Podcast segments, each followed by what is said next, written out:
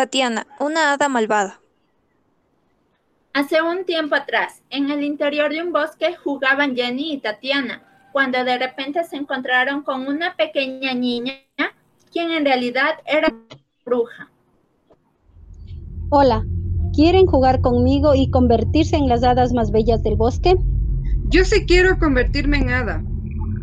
Sí, yo también, seré la hada más hermosa. Fue así como la bruja transformó a las niñas, sin avisarles que una de las dos no sería tan bella como la otra. ¡Qué alegría! Soy muy hermosa.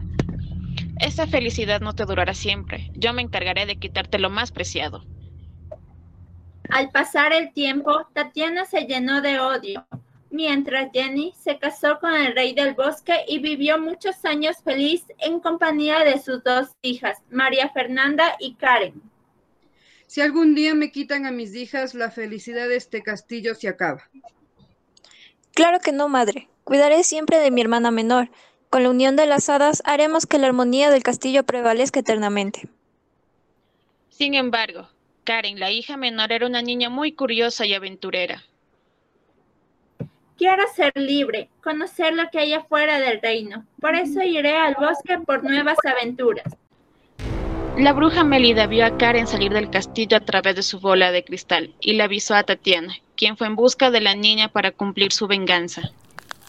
La venganza se cumplió, el castillo se destruyó y este cuento de hadas se acabó.